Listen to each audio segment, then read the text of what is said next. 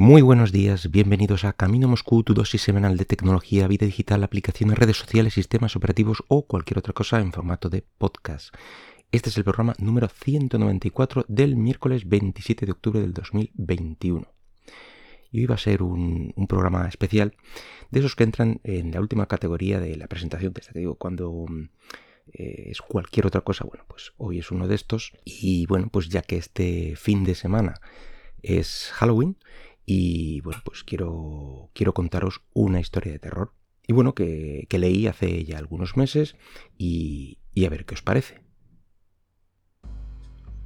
La historia de Miminashi Oichi. Hace más de 700 años, en Dan no Ura, en el litoral del estrecho de Shimonoseki se libró la última batalla de la larga guerra que enfrentó a los Heike, el clan de los Taira, con los Genji, el clan de los Minamoto. Fue en aquel lugar donde perecieron todos los Heike, con sus mujeres y niños, y también el emperador infante, hoy recordado como Antoku Tenno. Aquellos mares y aquellas costas llevan siete siglos hechizados por los espíritus de los muertos. En alguna otra parte he descrito los extraños cangrejos que habitan esa zona, y que son conocidos como cangrejos Heike, en cuyos caparazones se dibujan rostros humanos que se dice representar las caras de los fieros guerreros Heike. Pero otras muchas cosas insólitas se ven y se oyen a lo largo de esas costas, en las noches oscuras. Miles de fuegos espectrales se posan sobre la playa y revolotean sobre las olas. Pálidas luces que los pescadores llaman Ornivi o fuegos del demonio y siempre que sopla el viento arrastra consigo lo que parecen alaridos y gritos del fragor de la batalla provenientes del mar. En el pasado, los Heike fueron muchos más indómitos que ahora. Asediaban los barcos que surcaban sus aguas por la noche y hacían todo lo posible por hundirlos. Siempre vigilaban que ningún náufrago quedara con vida. Para aplacar los espíritus de los muertos, se levantó en Akamagaseki el templo budista de Amidaji. A su lado, próximo a la playa, se construyó el cementerio en el que se erigieron monumentos funerarios donde se inscribieron los nombres del emperador ahogado y sus nobles vasallos. Regularmente se celebraban servicios budistas para rogar por el descanso de sus almas. Tras la construcción del templo y de las tumbas, los heike dejaron de causar tantos problemas como antes, aunque continuaron actuando de modo extraño de vez en cuando, demostrando que aún no habían alcanzado el estado de paz perfecta. Hace algunos siglos vivió en Akamagaseki un ciego llamado Oichi, que era muy célebre por su talento como rapsoda y por su habilidad con el biwa. Desde la infancia había sido educado para recitar y tocar, y siendo apenas un muchacho ya había superado a sus maestros. Se hizo famoso como biwa hoshi, profesional eh, gracias a sus recitales de la historia de los Heike y de los Genji y se decía que cuando entonaba la canción de la batalla de Dan no Ura, ni siquiera los trasgos, Kinjin, podían contener las lágrimas. En los albores de su carrera, Oichi era muy pobre, pero encontró un buen amigo que le prestó ayuda. El sacerdote de Amidaji apreciaba sobremanera la poesía y la música y a menudo invitaba a Oichi a su templo para que interpretara sus melodías. Pasado un tiempo, sumamente impresionado por el talento del muchacho, el sacerdote le propuso que se trasladara a vivir al templo, y el joven aceptó la oferta agradecido. Oichi se instaló en una de las habitaciones del templo. Como señal de gratitud por la comida y el alojamiento, únicamente tenía que delitar al monje con una interpretación musical ciertas noches en la que éste no tuviera otros deberes que atender. Una noche de verano, el sacerdote fue llamado para celebrar un servicio budista en la casa de un parroquiano que acababa de fallecer. Acompañado por su acólito, atendió su deber dejando a Oichi solo en el templo. La noche era cálida, y el ciego buscó la brisa en el porche de su habitación, que se abría a un pequeño jardín en la parte trasera de Amidaji. Allí esperó Oichi el regreso del sacerdote mientras intentaba aliviar la soledad practicando con su biwa. La medianoche pasó y el sacerdote no apareció, pero el ambiente todavía era demasiado caluroso como para recluirse en la habitación, así que Oichi permaneció en el porche. Al cabo de un rato escuchó un sonido de pasos que se aproximaban desde la puerta trasera. Alguien cruzaba el jardín y se acercaba al porche. Se detuvo justo frente a él. Pero no se trataba del sacerdote. Una voz profunda pronunció el nombre del ciego, de manera abrupta y sin ceremonias, como lo haría un samurái dirigiéndose a un inferior. ¡Oichi! Oichi se sobresaltó y por un instante no acertó a responder. La voz llamó de nuevo, esta vez en tono de orden severa. ¡Oichi! ¡Hay! respondió el joven, intimidado por la entonación amenazante de la voz. Soy ciego y no puedo saber quién llama. No tienes nada que temer, exclamó el extraño. hablando de un modo más amable. He sido enviado con un mensaje, pues me encontraba cerca de este templo. Mi señor actual, persona del más alto rango, ha acudido a Akamakaseki con su noble séquito. Desea contemplar el escenario de la batalla de Dan no Ura y hoy ha recorrido el lugar. Habiendo sido informado de tu talento para recitar la historia de la batalla, desea escuchar tu interpretación, así que prepara tu bigua y ven conmigo de inmediato a la casa donde nos aguarda el augusto auditorio. En aquellos tiempos uno no podía desobedecer la orden de un samurái sin recibir un terrible castigo. Oichi se ató las sandalias, tomó su bigua y marchó tras el extraño, que lo guiaba con destreza, aunque obligándolo a caminar con premura. La mano de su guía era como de hierro, y el ruido metálico de sus movimientos indicaba que iba perfectamente armado. Probablemente se trataba de un guardia cumpliendo algún servicio. La inquietud inicial de Oichi pronto se disipó. Comenzó a imaginar que aquel podría ser un evento afortunado, pues recordaba las palabras del samurái acerca de una persona del más alto rango, y pensó que el señor que deseaba escuchar su interpretación no podía ser menos que un daimyo de primer nivel. Al cabo de un rato, el samurái se detuvo. Oichi se dio cuenta de que habían llegado ante una gran puerta y se maravilló, pues no podía recordar en la ciudad otra gran puerta que no fuera el portón principal de Amidaji. ¡Kaimon! exclamó el samurái. Se escuchó el sonido de goznes y cerrojos, y los dos cruzaron el umbral. Atravesaron la zona ajardinada y se detuvieron frente a una especie de entrada y el samurái habló en voz alta. ¡Acudid todos! He traído a Oichi. A continuación se oyó el sonido de pasos apurados de biombos replegándose, de puertas deslizándose y del murmullo de la conversación de las mujeres. Por sus palabras, Oichi supuso que se trataba de las sirvientas de alguna casa noble, pero no pudo adivinar a qué lugar había sido conducido. Poco tiempo tuvo para hacer conjeturas, le ayudaron a subir varios escalones de piedra y al llegar al último le pidieron que se quitara las sandalias. Una mano de mujer lo guió a lo largo de un interminable tramo entarimado de madera pulida y de columnatas que giraban en innumerables ocasiones hasta llegar a una increíble extensión de suelo esterado en mitad de algún vasto salón. Imaginó que allí se habría reunido un gran número de personas. El crujir de las sedas asemejaba el susurro de las hojas en el bosque. También percibía un murmullo de voces que hablaban en tono bajo, empleando un lenguaje aristocrático. Invitaron a Oichi a tomar acomodo sobre un cojín que había sido dispuesto para él.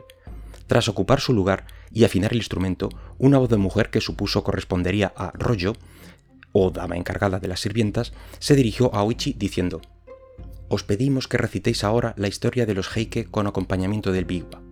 Pero como el recital completo habría requerido varias noches, Oichi se aventuró a replicar: ya que la historia completa es demasiado larga, os ruego me indiquéis qué parte de la misma deseáis escuchar la augusta audiencia.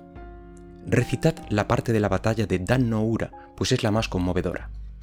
Entonces el ciego alzó la voz y entonó el canto de aquella contienda, liberada en el mar embravecido. Su bigua imitaba maravillosamente el eco de los remos y el chirriar de los barcos, el silbido y el zumbido de las flechas, los gritos y las pisadas de los hombres, el crujido del acero al hendir los cascos, el sonido seco de quienes caían al mar y se hundían para siempre en sus aguas. A su izquierda y a su derecha, durante las breves pausas de su canto, Oichi escuchaba murmullos de alabanza. ¡Qué artista tan extraordinario! No ha habido nunca nadie en nuestra provincia que haya interpretado como él. No existe en todo el imperio un recitador a la altura de Oichi.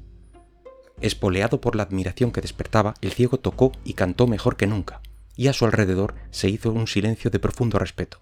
Pero cuando comenzó a narrar el trágico destino de los justos y los desamparados, la conmovedora agonía de las mujeres y los niños, y la muerte de Din no Amma, precipitándose al mar con el infante imperial en sus brazos, todos los presentes al unísono profirieron un estremecedor y prolongado grito de angustia y llorando y gimiendo con tal fuerza que el ciego se asustó por la violencia de la pena que había provocado a su audiencia.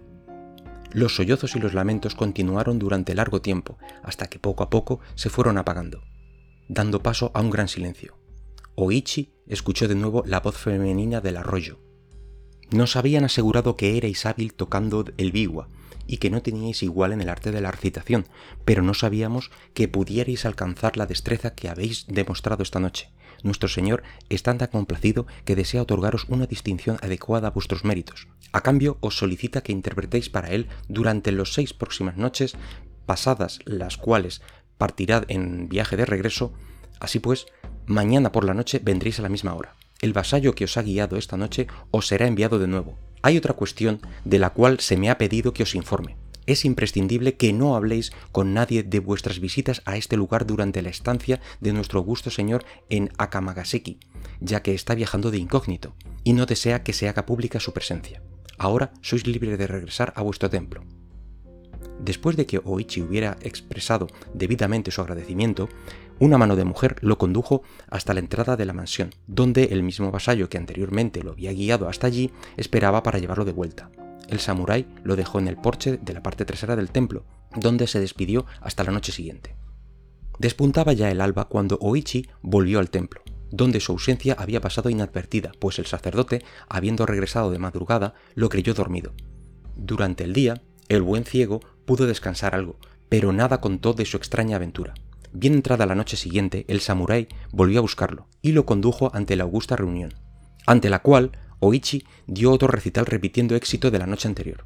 Sin embargo, durante esta segunda visita, su ausencia del templo fue descubierta de modo accidental, y tras su regreso con los primeros rayos del alba, Oichi fue convocado ante el sacerdote, quien en tono de suave reproche le dijo Querido Oichi, nos has tenido muy preocupados. Salir tú solo de madrugada, ciego como estás, es muy peligroso.